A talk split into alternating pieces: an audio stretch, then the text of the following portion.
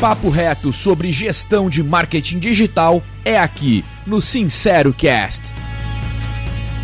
Apresentação: Alan Kerbel e Bruno Moreira. Mais um Sincero Cast, aqui é o Bruno Moreira junto com o Alan Kerbel. E aí, Alan? E beleza? Vamos nessa? Vamos!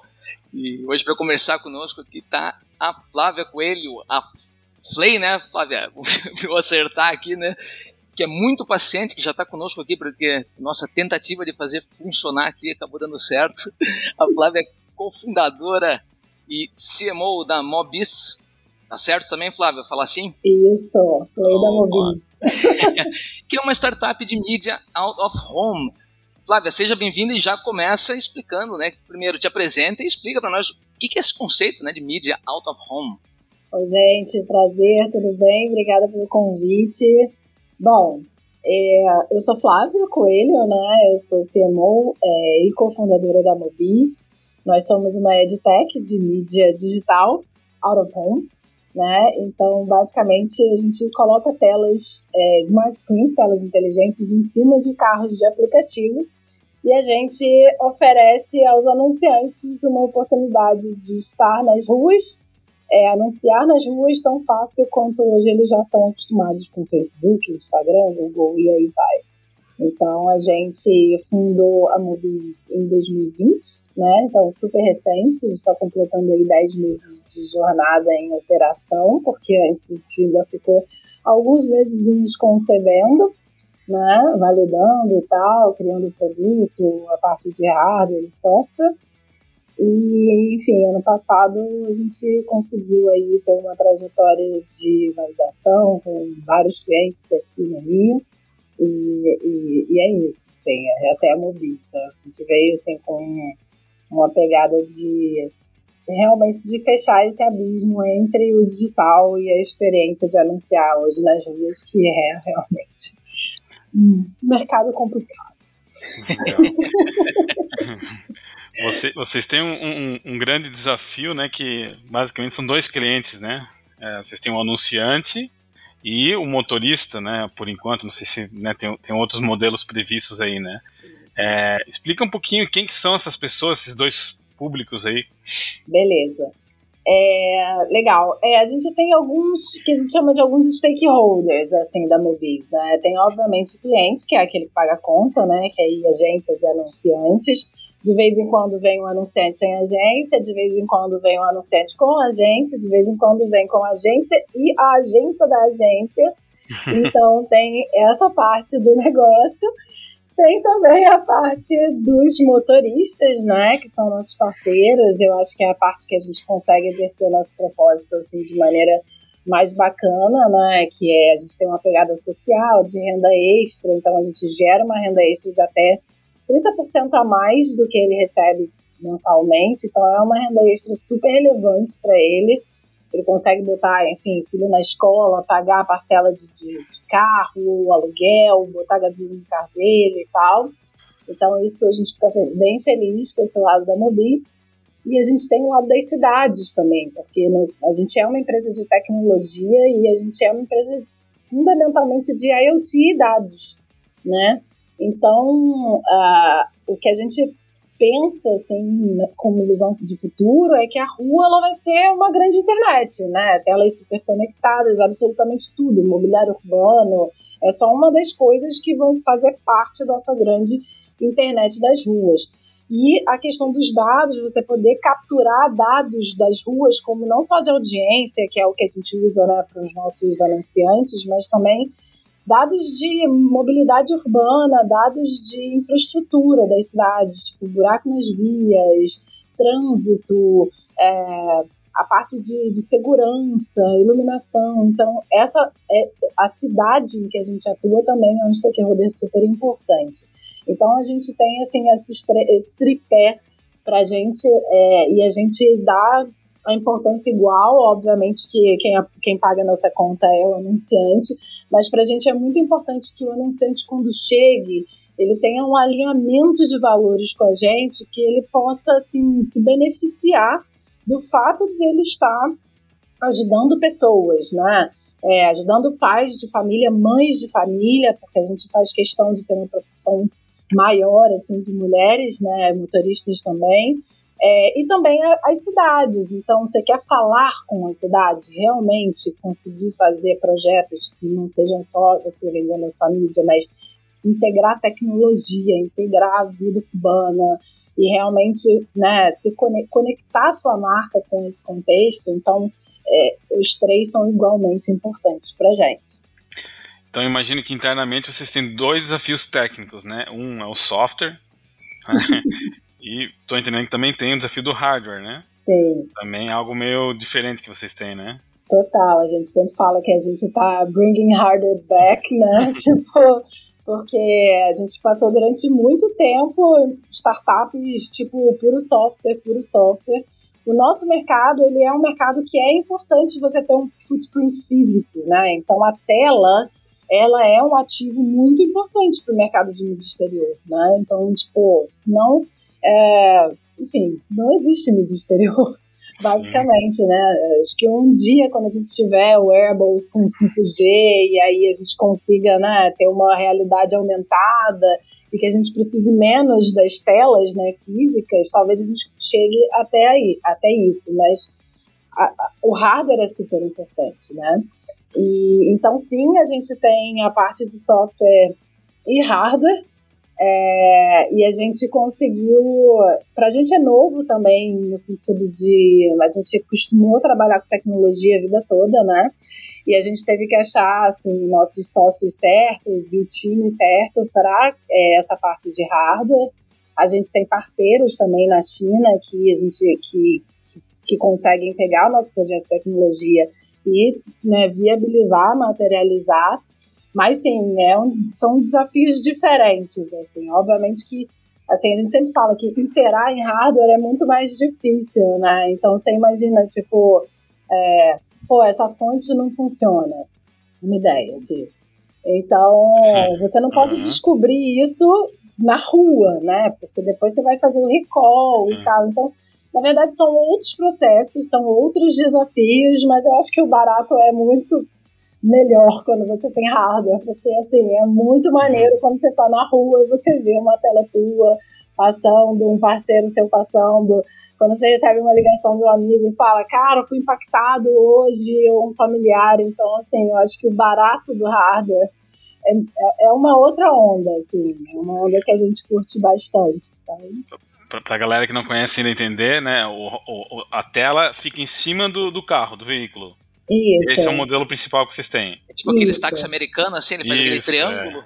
É. é, então, a gente sempre fala assim que a inovação da Mobis ela não é necessariamente fazer mídia em transporte, né? Porque isso, é. obviamente, cara, sempre existiu e tal. Nova York tá aí para provar, né? A meca. Uhum. Mas acho que a inovação é mais a parte de serem telas 100% digitais, né? Conectadas na nuvem, com uma outra estrutura. É, que serve mídia 100% digital, então a gente sempre fala que, é, mas é, mas esse é o modelo é, da, da, da do, de Nova York, digamos assim. Legal, legal. Mas, visualmente lembra. Ah. É, mas a gente sempre fala assim que uma coisa é você ter uma tela eletrônica, né? uma tela digital. Outra coisa é você ter um business digital. Então, assim, é, você pode ter uma tela eletrônica e ter um pendrive ligado. Né? E aí você não consegue ter agilidade de troca de mídia, você provavelmente não consegue coletar dados de audiência, se der algum problema na sua campanha, você não consegue trocar facilmente, porque existe toda uma infraestrutura, uma burocracia, uma, uma operação e tal. E a gente não, a gente é 100% digital, nasceu 100% digital. Então, as nossas telas são todas conectadas 100% do tempo, a gente coleta dados de audiência em tempo real, a gente cruza com o DMP, a gente traz dados de audiência de tantos por cento de mulheres, homens, classe social, idade, etc e tal. Então, assim, é uma diferença. Então, acho que a inovação da Mobis não é ser uma mídia em transporte, porque isso obviamente já existe. E mesmo que a tela fosse só digital ou só eletrônica, já também não seria uma inovação, porque a gente tem algumas é, telas, cada dia mais telas que são eletrônicas na rua, né? Mas eu acho que a nossa tecnologia que está por trás das telas que você vê que, é, que são é, realmente, assim, não vejo quem consegue fazer o que a gente tem entregado é, por aqui. Assim. Legal, perfeito. Eu, eu, ainda quero entender uma coisa mais aqui, Flávia. Uh, você comentou sobre essa forma de medir né, o público e tal. Como é que funciona isso no, no software? Né? É, como é que vocês conseguem saber quem está vendo? Como é que vocês entregam o resultado disso para os clientes? Legal. Olha, no primeiro dia de campanha, o cliente recebe um login senha para um dashboard e que ele, o dashboard é bem parecido com o Google Analytics. A gente fez de propósito, acho que a gente tem um ponto a provar de que a gente consegue ter mesas de performance de mídia exterior, né? Que realmente é um mindset que ainda de, difícil do, assim, que o mercado ainda está começando, né, com essa questão de programática para mídia exterior e tal, como se consegue aferir performance. Mas então, no primeiro dia, é, você recebe login e senha, você acessa e aí o Dash com Analytics e você consegue ver os seus impactos, né, que são, na verdade a gente chama de OTS, que é o Opportunity to See, são pessoas é, que estavam em volta do seu anúncio quando ele foi exibido na tela tá? Aí você consegue ver seu CPM, você consegue ver isso por região da cidade, por bairro e por ponto de interesse. Então, se você é um, um retail, você consegue botar cada loja sua, plotar no mapa e você consegue ver quantas pessoas no raio do, do teu estabelecimento foram impactadas, quantos deles eram mulheres, homens e faixa etária e tal. Isso a gente faz usando dados primários, então a gente coleta esses dados por meio da nossa tela. Então a nossa tela é um coletor móvel de dados que são anonimizados, tá? Então, a gente não sabe que é o Bruno ou que é o Alan. Mas é, depois que eu cruzo com a minha DMP, eu fico, eu consigo ter não só a quantidade, mas eu consigo também ter mais informações dessa audiência. Então, é basicamente assim que a gente faz de uma forma muito geral. É óbvio que tem os pormenores, mas, enfim, é por aí. Legal. muito interessante, nossa. nossa é bem acima eu, aí do que, do que a gente está acostumado a ver nas startups, né? o que eu gostei também, é, né, dessa de, de, da geração de receita, né, uma receita extra para os motoristas de aplicativo. Né? Sim. Como é que funciona isso? É, como é que funciona o pagamento para eles? É como se fosse como se estivesse alugando um espaço? Hum, boa. É, o nosso acordo com ele é parecido como se a gente estivesse alugando o teto do carro dele, tá? Então, é, é um modelo que é diretamente com o motorista. Muitas pessoas perguntam pra gente, ah, você tem é, algum tipo de acordo com empresa de mobilidade e tal, não. A gente beneficia diretamente o motorista né, de aplicativo com renda extra e a gente tem uma meta que ele tem que tipo, rodar de horas né, é, por quinzena, são 80 horas por quinzena. E isso, assim, para quem é motorista de aplicativo sabe que é bem tranquilo, dado que eles rodam, assim, motorista que tem o aplicativo como renda primária, né? ele, renda, ele roda algo em torno de 10, 12 horas por dia, tem gente que até 14, enfim, é uma loucura realmente. Então, o que a gente pede é nada mais do que uh, um dia de trabalho que ele teria normalmente caso ele fosse CLT. Né? Então, esse é o nosso combinado com ele. Legal. Flávia, conta um pouco mais para nós da tua história, né? Porque é, como você chegou, né, até a Mobis, tudo que você já passou para poder estar é, tá nessa posição, né, que exige tanta interação com tantas pontas. Conta aí a tua história pra gente. Beleza. Bom, é, eu não tenho um grande storytelling, não. Acho que a minha história é muito baseada em, em ser uma pessoa muito focadona e estudar aquilo que eu estou fazendo no momento. Mas eu sou jornalista, né, de formação. É, eu estava fazendo uma vida assim focada em música, na verdade. Eu queria ser música e queria trabalhar com isso. Sempre tive banda, sempre toquei e tal. Só que eu sempre trabalhei muito e eu sempre gostei de trabalhar muito.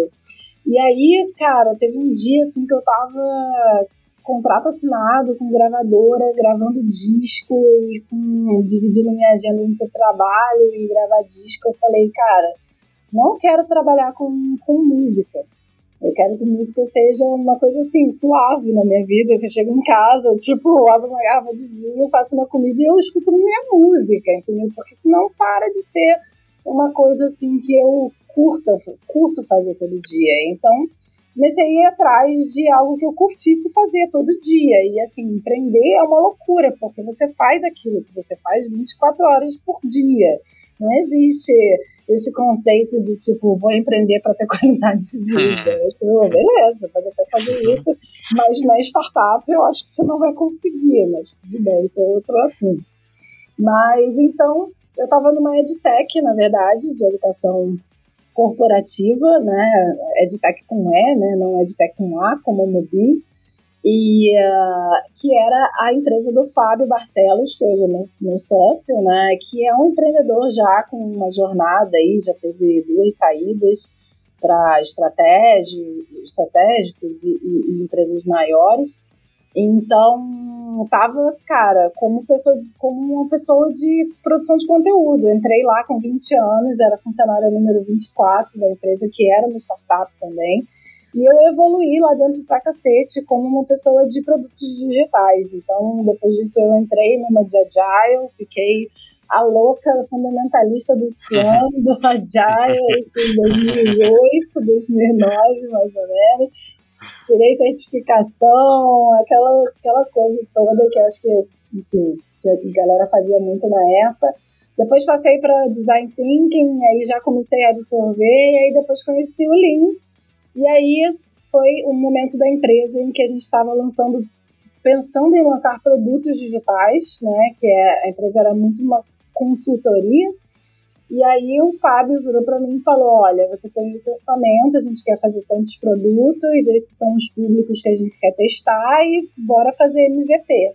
Aí, cara, foi um ano sensacional, assim, montando squad e, enfim, criando MVP de todos os produtos. E acho que foi uma, uma boa experiência como intra empreendedora, assim, e que acho que me deu muita escola para quando eu saísse eu pudesse empreender no meu próprio negócio. E aí eu acho que é uma trajetória que foi muito natural, assim, porque depois de dois anos é, e tendo validado produto, já produto operando com receita, e você para e pensa, cara, mas por que eu tô fazendo produto para os outros, né?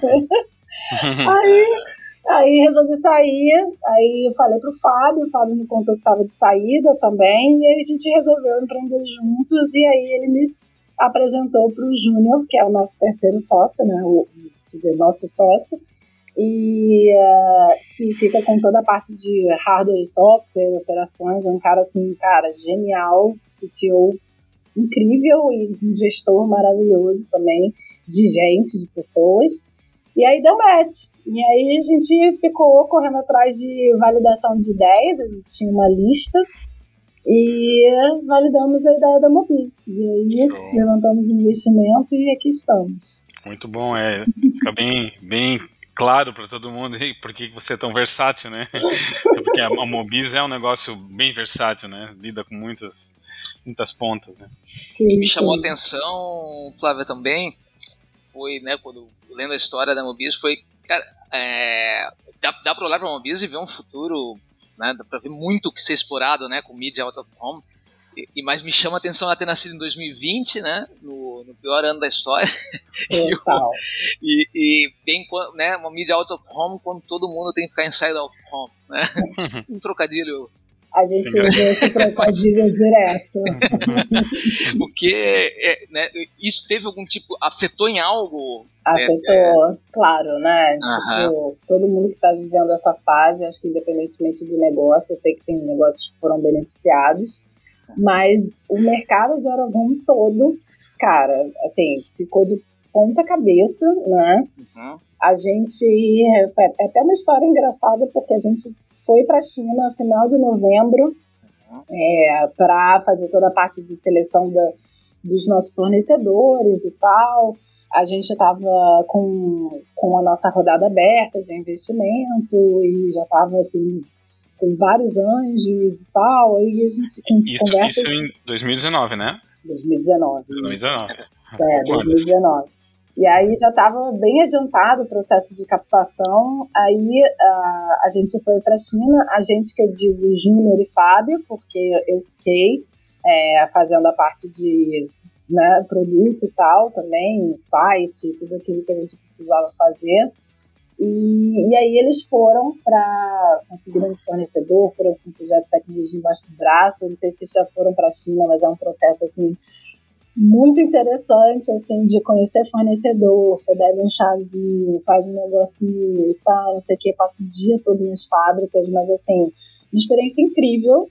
Voltamos quando fechamos o negócio, voltamos e aí os equipamentos todos prontos chegaram no porto em março, final de, de fevereiro final de fevereiro, última semana de fevereiro, chegaram todos os equipamentos e a gente começou a fazer as instalações e aí não para tudo. Bateu pandemia, cancela o lançamento. Aí, em vez de a gente lançar dia 30 de março, que era o previsto, a gente acabou lançando dia 1 de julho, né?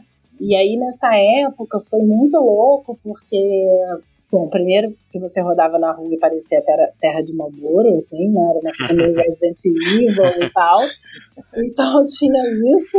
É, e só que tinha, assim, uma necessidade muito grande da gente ajudar os nossos parceiros. Cara, não tinha passageiro para motorista de aplicativo. E a gente tinha cliente já comitado, porque fez parte do nossa, da nossa validação pegar a carta de intenção das marcas que queriam anunciar na Mobis. Então eram cartas que diziam, assim, a grosso modo, se rolar Mobis, se vocês realizarem a Mobis, a gente vai é, pingar lá o dinheiro fazer uma campanha.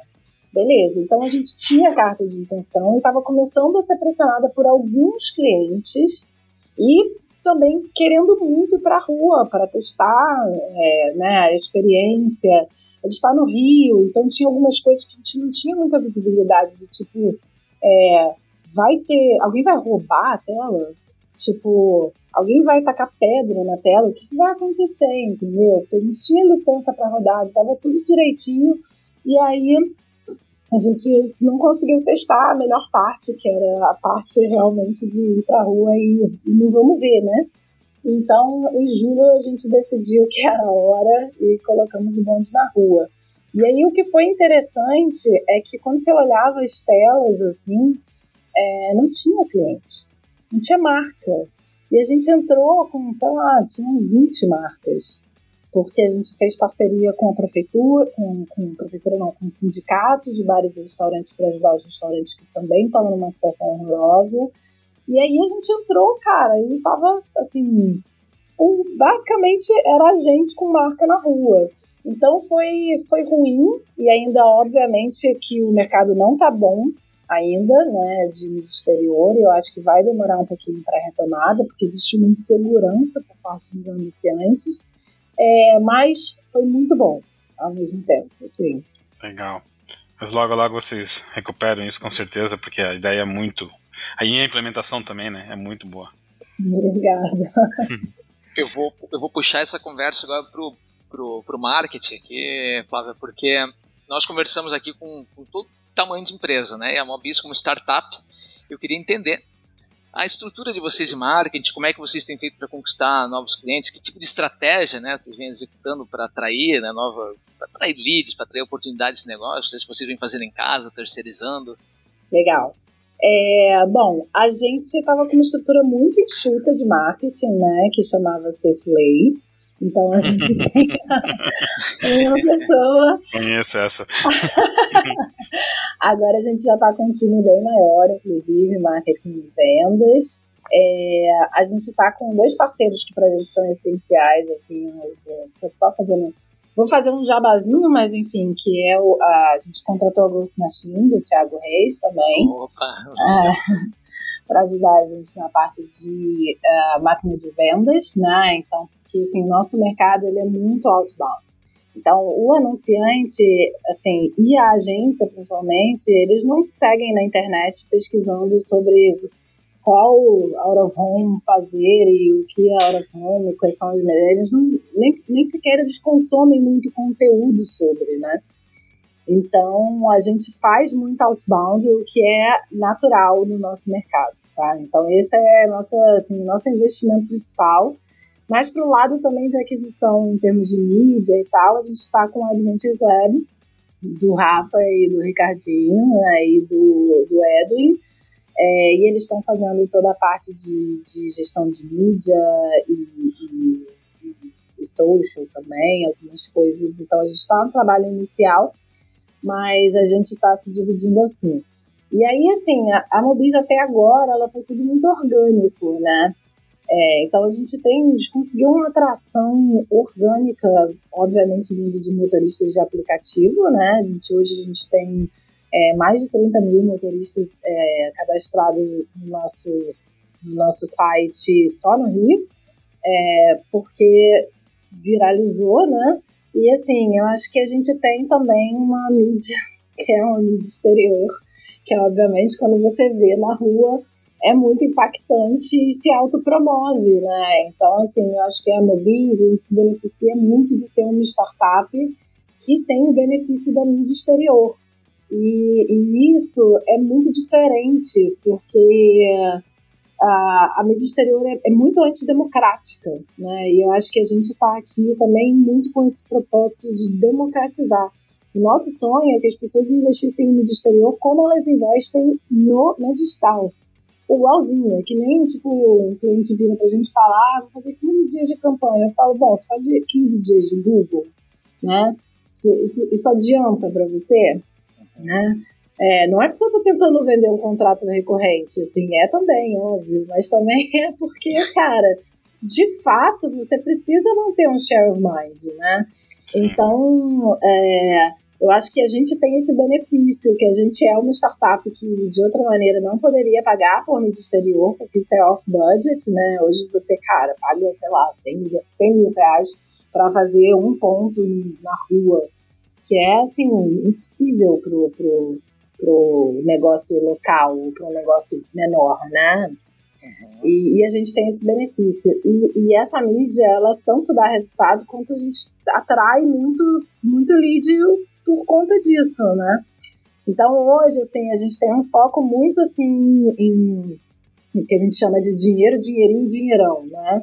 Então a gente quer muito esse mercado de pequenos anunciantes e eles vêm porque eles veem, veem a gente na rua, acabam cadastrando interesse lá no nosso site, isso é muito orgânico até agora, tá?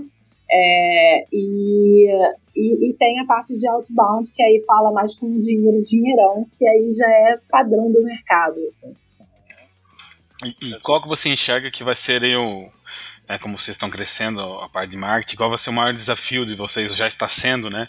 Na questão da gestão do marketing, né? Mais na parte de planejamento, execução, ou é mensurar os resultados que vocês estão tendo? Isso falando do próprio marketing de vocês, né? Uhum, sim. Olha, eu acho que essa questão de, de implantação de máquinas de vendas, provavelmente, é, de novo, o nosso mercado ele tem uma forma muito peculiar de vendas, tá? Porque ele tem o, como eu disse, tem a marca, tem a agência e às vezes tem a agência da, de out of home da agência. Sim. Então, é uma histórica e culturalmente é uma forma muito muito peculiar de, de, de, de fazer marketing e de vender, né? E de você, ah, enfim, abordar esses públicos com muito cuidado. Então, quando você fala de implantar uma máquina de vendas, então, assim, eu acho que esse é um desafio, acho que é mais, assim, de operação mesmo.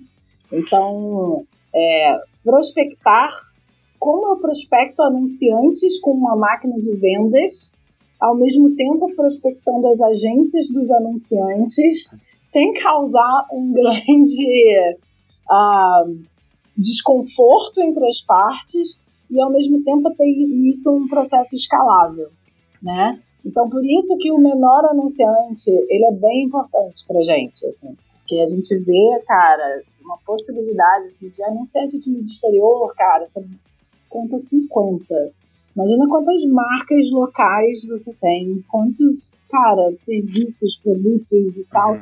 que você pode desbloquear esse mercado, trazendo eles para uma compra de mídia mais democrática, né? Sim. E que caiba Mas... no orçamento deles, digamos assim.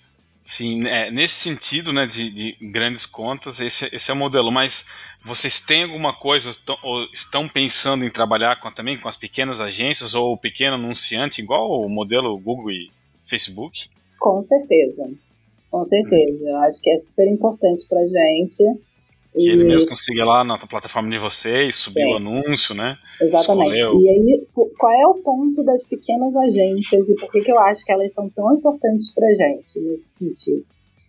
É, quando a gente às vezes vai para uma agência grande é, e que foca muito no digital, ela manda a gente para uma agência que é só de Aurovon. É, a gente é um híbrido, assim, no final das contas. A Sim, gente é claro. é digital, só que a gente é na rua. Então, a gente acaba que cai num, num modelo em que, às vezes, você, você fala com um prospect e ele fala, eu só faço digital. Aqui na agência só faço digital. Você é com a galera de off. E aí você vai no off e a pessoa de off fala, não, mas espera aí, eu não compro CPM, então eu não, eu, isso é com a galera de on. E a, e a agência menor, cara, tipo, eu só quero né? Eu tô aqui sim, pra sim, entregar. oportunidade, claro. Né? Oportunidade.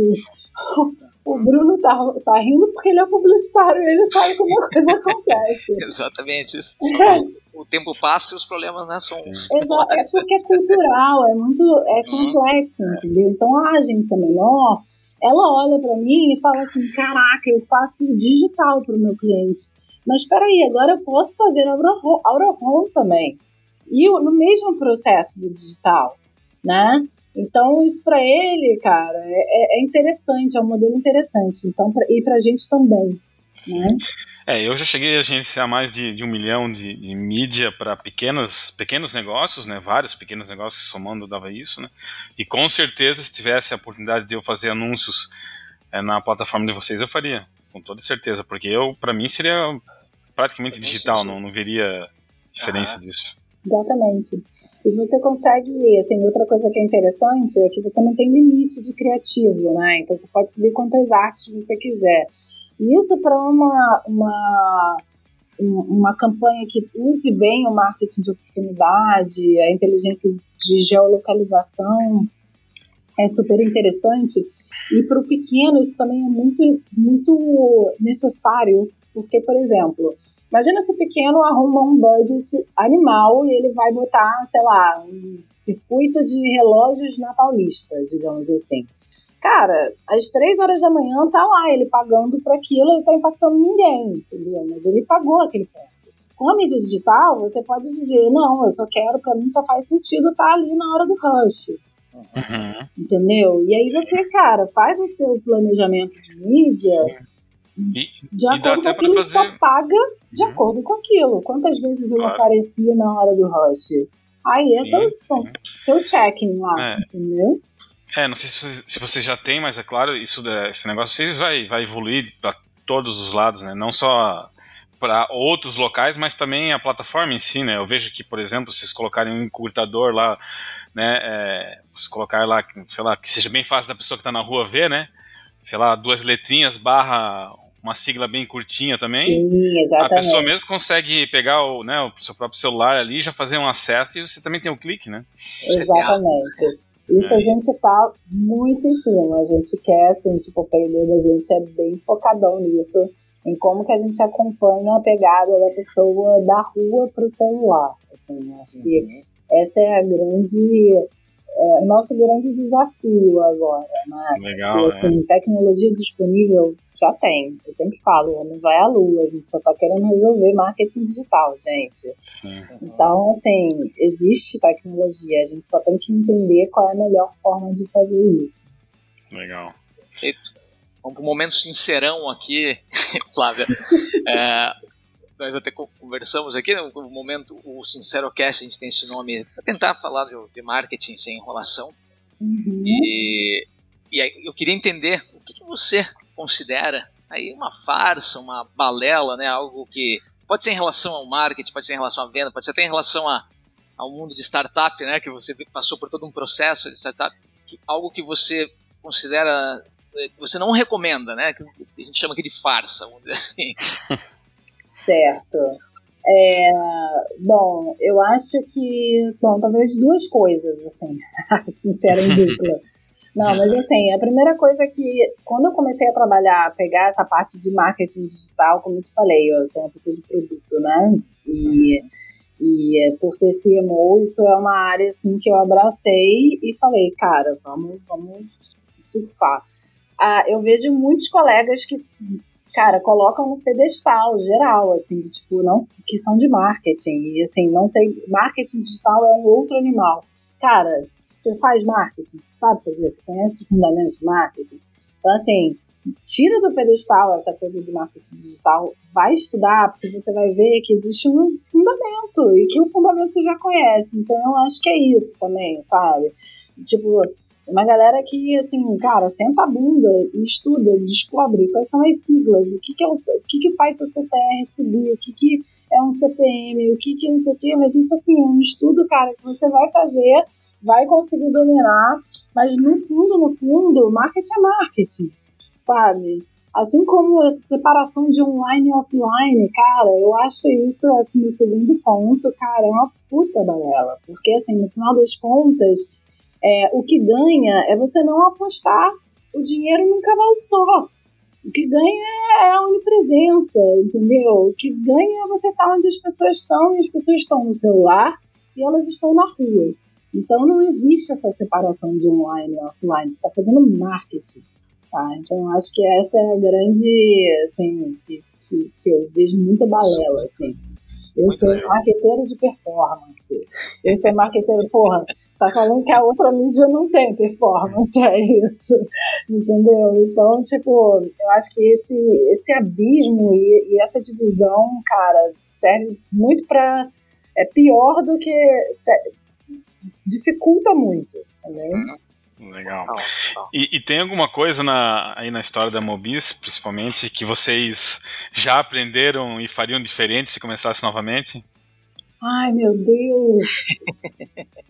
ah, talvez sim, vou te dizer, mas assim, depois a gente chegou à conclusão de que talvez a gente não, não fizesse diferente. Por quê? Vou explicar. De todos os nossos clientes, grandes anunciantes, é, nenhum, nenhum, nenhum falou assim, no primeiro dia de campanha, Flay, me passa aí login senha do seu dashboard, quero ver os dados em tempo real e tal, parará. Porque às vezes não tem tempo, porque às vezes. Então, assim, ele vai entrar eventualmente, mas ele não está acostumado a gerir uma mídia exterior com a mesma é, é, frequência e, tipo, olhar na unha, assim como ele faz com a digital. Então, o MVP da gente talvez teria sido um pouco mais enxuto. Por quê? Todas as funcionalidades de gestão de, de campanha, gestão de anúncios, gestão de tudo que você uhum. possa imaginar, já estavam prontas quando a gente lançou. E no final das contas, a gente passou bom tempo operando a gente mesmo. Uhum. Então, cliente, cliente quer mudar a arte, beleza, a gente entrava lá e a gente mudava. Então era algo meio red carpet, o que ajudou muito a gente validar se o cliente ia querer mudar ou não. E aí a gente acabou validando. O cliente ele manda mais de uma arte na maior parte do tempo, ele quer segmentar, ele está interessado nos dados e tal, mas ele ainda não acompanha essa frequência que ele já está acostumado no digital. Para ele, a cabeça dele ainda está muito off e, enfim. Depois eu vejo o resultado. Uhum. É, e, então eu acho que talvez um MVP um pouco mais enxuto daria talvez um pouco mais de agilidade para a gente de lançamento. Só que aí a gente chega à conclusão de que, enfim, bateu pandemia, e aí a gente come, continua desenvolvendo também o software, e aí eu acho que acabou que deu, foi como tinha que ser. Sim. É, às vezes talvez até por ser um modelo diferente, ele ele tenha que aprender um pouquinho a analisar esses números, né, diferente de, de tudo que ele já fez, né? Não que seja complexo, mas é. isso já dá é. mais uma travada, né? É, e pra gente é muito importante que a gente lançasse não um MVP, mas um lovable product, sabe? Porque a Mobis, sem os dados, ela não é Mobis, né? E no final das contas, eu acho que se a gente, o nosso software, ele é tão, ele ficou tão cara, incrível, desculpa dizer, mas assim, sem modéstia, ele foi tão incrível no final das contas, que ele virou um ativo maravilhoso para a Mobilize, entendeu? Então, assim, o cerne da Mobilize é a inteligência por trás das telas, porque senão são telas. É bacana? É. Remunera parceiro? Pô, maravilhoso.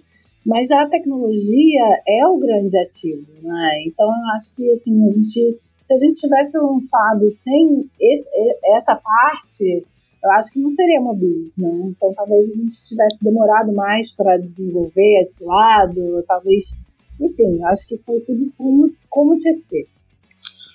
Muito bom, Flay. Flay, para finalizar, eu vou pedir, né? Falar, qual conselho você daria aí para as mulheres que querem empreender com você, né? Que possam se espelhar em você? Cara, esse é um assunto tão difícil de falar, porque assim é muito complexo quando você vai falar de empreendedorismo feminino é, no alto dos seus privilégios, né? E assim, eu, cara, me, me considero uma pessoa super privilegiada. Mas a realidade é que o, o, o empreendedorismo feminino no Brasil profundo, digamos assim, ele, cara, ele rola solto. Tem, assim, quando você pega pequenas e médias empresas, praticamente a metade são fundadas por mulheres, né? Então existe esse tipo de empreendedorismo que é desde a pessoa que realmente abriu uma empresa de brigadeiros, que é uma puta empreendedora e abriu porque tinha que trazer renda para casa, ou porque precisava de horário flexível para cuidar das crianças, ou porque precisava de sair para trabalhar porque em casa é um inferno. Então tem várias, não, mas é sério, isso faz parte das estatísticas. Muitas mulheres começam a empreender porque vivem em situações muito ruins em casa. E aí tem o lado de, de, de, das startups que aí é um outro cenário, que aí é cheio dos privilégios, e aí quatro, menos de 4% das startups que são financiadas têm founders mulheres. Sim. E aí você fala, cara, isso é, isso é uma loucura, né? É puro preconceito, né? Então, assim, o que eu, o que eu, o que eu falaria para uma mulher que quer empreender em startup? É, saiba que você vai, bom, se cerque dos sócios certos, porque eu já vi dar muito problema entre sócios em, em, em termos de preconceito dentro da própria estrutura societária, tá? Então, acho que esse é o primeiro ponto, assim. Então, se junte de pessoas que possam te complementar e que respeitem, né, o e, e, admirem o fato de você ser uma mulher na, entre os sócios é, e estude, não tenha medo. Eu acho que existe uma síndrome da impostora muito grande entre as mulheres empreendedoras em startups, que chega um momento que você fala, cara, será que eu sou tudo isso mesmo? Será que eu consigo chegar e mandar esse pitch? Será que eu consigo falar, cara, esse negócio vai valer, cara, 20 bilhões de dólares? Cara, vai, você vai conseguir, entendeu? Tipo, então eu acho que ultrapassar essa barreira também é muito importante. E eu acho que você consegue isso por meio de estudo, relação, que vai te dar mais autoconfiança para fazer isso. Com certeza. Talvez a base também é ajudar, né, quem quer ajudar essa comunidade, é introduzir um pouco mais as mulheres na tecnologia também, desde a sua formação, né, incentivar isso, né, que quebre essa barreira também, porque a gente vê que muita muitos empreendedores hoje estão tá vindo desse mercado, né? Então, é. isso é bem Mas isso não também, é um né? movimento que vai acontecer naturalmente, né? Então, Sim, acho que o que as pessoas sentido. precisam entender, principalmente os outros empreendedores, empresas e tal, é que isso vai ser forçado no início, para virar natural depois. Então, assim, contrate mulheres desenvolvedoras, contrate hum. mulheres, coloque mulheres em posição de liderança. E isso precisa ser política da empresa, entendeu? Porque porque precisa ser forçado no início, para depois virar natural. Mas, assim, é, acho que isso tem que ser um entendimento coletivo. Assim. Show, a história foi muito boa, toda a história. É, acho que a Mobis é uma empresa que quem escutou aqui e não conhecia ficou com vontade de ser sócio, pelo menos, no mínimo, né? Porque é, é tudo muito bacana e a gente percebe que é, vai pivotar, vai surgir muita coisa de, dentro da que vocês estão criando, né? Muitas tecnologias vão virar outros negócios ainda, com certeza. Muito bacana, muito pioneiro. Parabéns, Play, parabéns. Obrigado pelo teu tempo, foi muito legal. Vamos te seguir, vamos acompanhar. a Obrigado. Vamos, é, sim, com certeza. E, e obrigado por, por, ter dedicado aqui um pouquinho para conversar com a gente. E espero que outras mulheres escutem e possam também se espelhar aí na Flay. Imagina, gente, obrigada a vocês. Eu vou divulgar também outras colegas empreendedoras. É, e parabéns pelo trabalho de vocês. Adoro o conteúdo de Sincero. E uh, também vou continuar aí antenada no que vocês têm para dizer, porque sempre tem conteúdo muito bacana. Estou curtindo muito. E obrigada por, pela oportunidade de falar mais sobre Mobis, meu assunto preferido. Show. Bom, um abraço e até mais. Obrigado. É. Sincero Cast. Produção Ekite, plataforma de gestão de marketing digital. Acelere sua equipe, decole suas campanhas.